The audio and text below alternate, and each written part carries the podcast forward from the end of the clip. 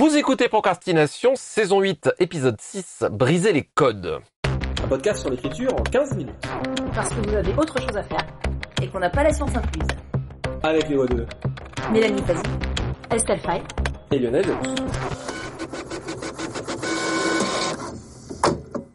C'était une question qu'on m'avait posée à titre personnel. D'où vient cette citation d'Elisabeth von Harburg que j'aime tellement citer?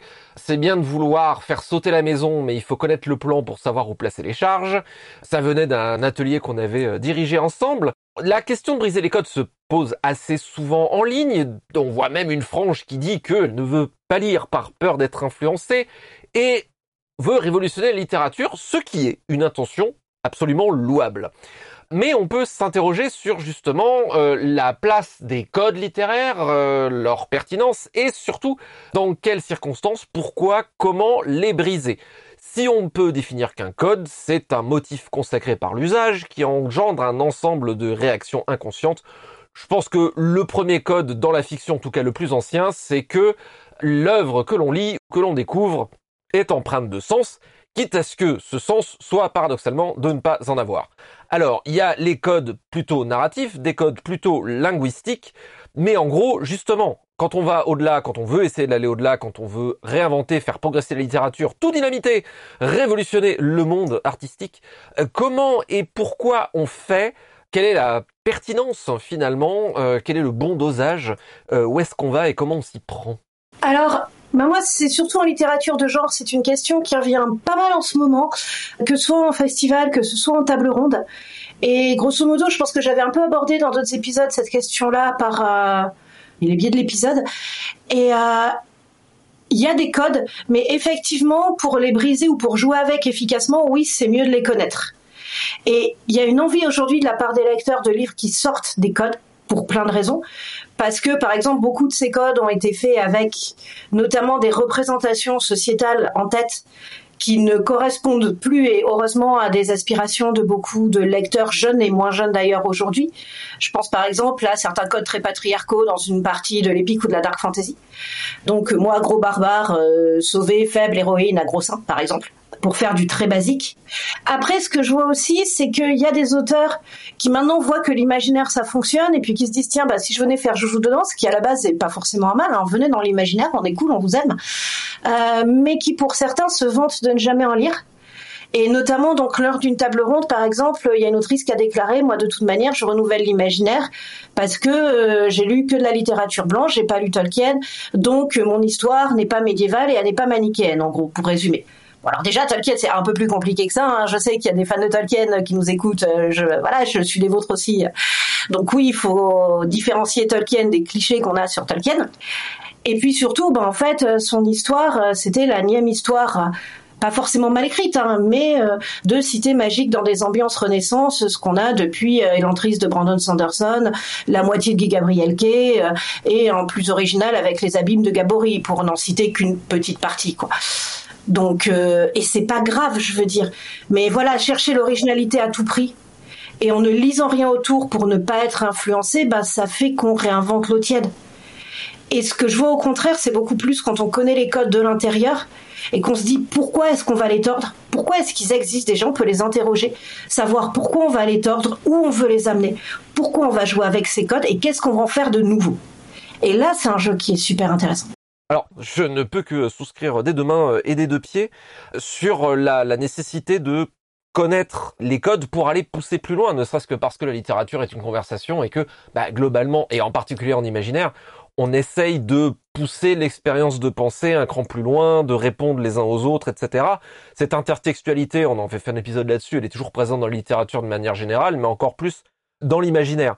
Sur les techniques, en fait, euh, c'est vachement intéressant ce que tu disais. Moi, j'étais resté beaucoup plus euh, terre à terre et beaucoup plus euh, près du plancher des vaches, qui était que, en fait, une réaction que je vois assez souvent en atelier, c'est il y a un certain nombre de techniques de base dans l'écriture et dans la littérature. On en parle de loin en loin, point de vue, temps de narration, etc.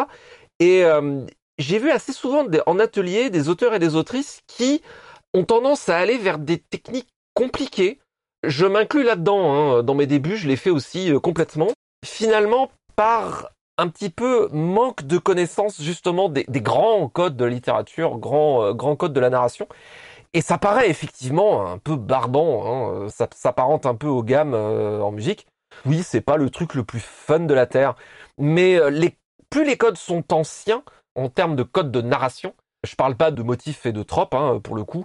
Plus les codes de la forme sont anciens, en général, s'ils ont persisté jusqu'à maintenant, c'est que ils ont une certaine pertinence en ce sens qu'ils sont transparents. Et derrière, je trouve que ce qui est intéressant dans la relation au code, c'est pour moi la question où est-ce que je veux que mon lectorat place son énergie cognitive, en fait? C'est où est-ce que je veux qu'il prête de l'attention, qu'il réfléchisse à quelque chose? Tu parlais par exemple de euh, la remise en cause du patriarcat euh, dans euh, l'imaginaire moderne. Bah, je trouve que par exemple quand on a un discours de ce genre-là qui est très d'actualité, pour que ce genre de, discours et de traitement ressorte au maximum, évidemment hein, c'est pas une règle absolue, mais je trouve potentiellement intéressant de se poser la question est-ce que j'aurais pas envie à ce moment-là pour ça, pour que mon discours ressortent du mieux possible, de prendre des codes narratifs qui sont transparents. Troisième personne point de vue, euh, par exemple.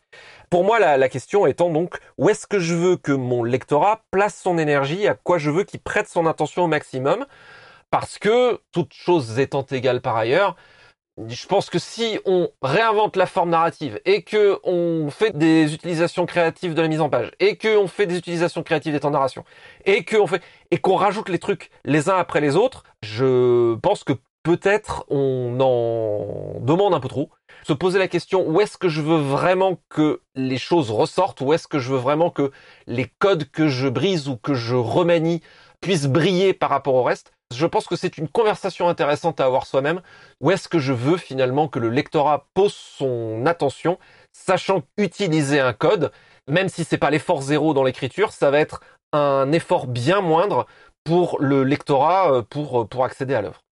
Je te rejoins tout à fait. En fait, c'est aussi la question de maîtriser ce qu'on écrit. Et quand on parle plus profond, là, pour le coup, de code de narration, euh, donc de code d'écriture, euh, de stylistique, tout ça, c'est simplement qu'il y a des outils qui sont à notre disposition, qu'on peut connaître, qu'on peut utiliser pour ne pas forcément enchaîner couche de complexité sur couche de complexité. Après, si on met des couches de complexité, pareil, les mettre en connaissance de cause, savoir ce qu'on veut faire passer. Et pour ça, c'est bien aussi, bah, déjà de d'utiliser un peu ces outils à la base, de voir déjà un peu le niveau tutoriel avant de passer au niveau compliqué. Et je vois par exemple que là, en ce moment, comme bon, nous enregistrons, je suis en train de terminer désespérément mon pavé maritime que j'écris depuis plus de 15 ans. Mais mine de rien, il y a des outils narratifs, stylistiques avec lesquels je jongle euh, de manière assez naturelle aujourd'hui que je ne maîtrisais pas du tout de la même manière quand j'ai commencé à écrire, même si je les connaissais en fait. Donc d'avoir justement commencé en les utilisant, ben, par exemple en vraiment bossant à fond le roman choral avec Bohen, en bossant euh, des trucs beaucoup plus euh, donc poussés côté stylistique avec un éclat de givre et tout, ça fait qu'à chaque fois j'ai vraiment testé des choses, essayé des choses et que maintenant je peux un peu plus les mettre ensemble et voir où ça m'amène. Et ça veut pas dire que les autres histoires elles étaient moins bien, c'est juste que euh, voilà, enfin c'est comme en cinéma, on fait un court métrage en général, puis un deuxième et puis un premier long métrage avant de se lancer dans euh, l'hyper grosse production hollywoodienne. Euh, le cas inverse, par exemple, c'est le réalisateur du premier Donjons et Dragons qui s'est lancé sans aucune euh, expérience préalable quasiment dans un immense film à effets spéciaux et ça ne pouvait pas marcher. Et d'ailleurs, ça n'a pas marché. Alors que quand on voit tout le parcours de Peter Jackson avant Le Seigneur des Anneaux, finalement, dans tous ces films, il y a des morceaux de ce qui va faire Le Seigneur des Anneaux plus tard. Et ça, on le voit, mais il n'est pas passé tout de suite en fait au Seigneur des Anneaux. Et c'est pour ça que le film fonctionne aussi sur plein de niveaux. Et après aussi, disons quand on parle de briser les codes, notamment littéraires profonds, par moment, il faut avoir une certaine humilité et se dire que très probablement, il y a déjà beaucoup de choses qui ont été faites avant nous, et de voir aussi les œuvres qui poussent très loin. Donc euh, le jeu sur les codes, pour se dire ouais ok on peut aller jusque là et par contre quand on prise les codes en connaissance de cause en connaissant ses effets là ne pas être timide. Et là c'est un livre dont j'ai beaucoup parlé mais je maintiens si vous voulez voir jusqu'où on peut jouer avec la langue française vous lisez Notre-Dame des Fleurs. Euh, ça date de 42 vous prenez une grande claque dans la figure et vous vous dites ok ce que je fais à côté c'est quand même vraiment gentillé quoi. Et c'est bien d'avoir un peu d'humilité en écriture parce que voilà quoi. Euh, en général, quand on prend la grossette, on n'écrit pas, on est juste en train de construire sa propre petite statue d'auteur. Ou en tout cas, euh, on se remet pas assez en cause en écriture pour faire quelque chose qui ait du sens. J'aime beaucoup ça. Ben, j'ai pas grand chose à ajouter en fait. Euh, je trouve que vous avez vraiment tout dit, que tout ce que vous dites est extrêmement pertinent, que je suis d'accord avec. J'ai pas forcément une réflexion beaucoup plus poussée sur euh, sur ce sujet-là. Donc je vais me contenter d'appuyer complètement ce que vous venez de dire l'un et l'autre. Je repense toujours à, la citation de Picasso qui disait qu'il lui a fallu toute une vie pour apprendre à dessiner comme un enfant. Je me rends compte là, euh, à mesure qu'on en discute, on a un peu eu finalement la même conversation sur la technique littéraire de manière générale. Les codes, ça n'est jamais qu'une extension ou un cas particulier euh, de euh, la technique au sens très large. C'est de la technique appliquée, un code littéraire quelque part, de ce point de vue. Pour rebondir là-dessus, oui, un point très important que tu soulèves là, Lionel, c'est aussi quand on parle de code ou de stylistique, par exemple, très souvent dans l'esprit des gens, c'est le style, c'est pour faire des trucs très littéraires entre guillemets, c'est-à-dire très complexes avec des phrases méga longues et tout. Et souvent, les premiers textes des jeunes auteurs, c'est des phrases trop complexes, euh, trop longues, etc., avec beaucoup trop de subordonnés dans certains cas. Euh, voilà, donc parce que oui, on passe souvent par là. Et en fait, avoir un style simple, efficace, pas forcément épuré, mais en tout cas écrire des choses simples, bah souvent c'est très compliqué en faire de ça. En fait, savoir comment écrire quelque chose de simple, d'accessible, c'est beaucoup plus compliqué que d'enchaîner les subordonnées relatives. Et c'est aussi pour ça que mine de rien, bah, les auteurs adultes qui méprisent les auteurs jeunesse ou qui parfois essayent d'en écrire, souvent ils se cassent les dents là-dessus. Euh, surtout s'ils ont pas assez d'humilité.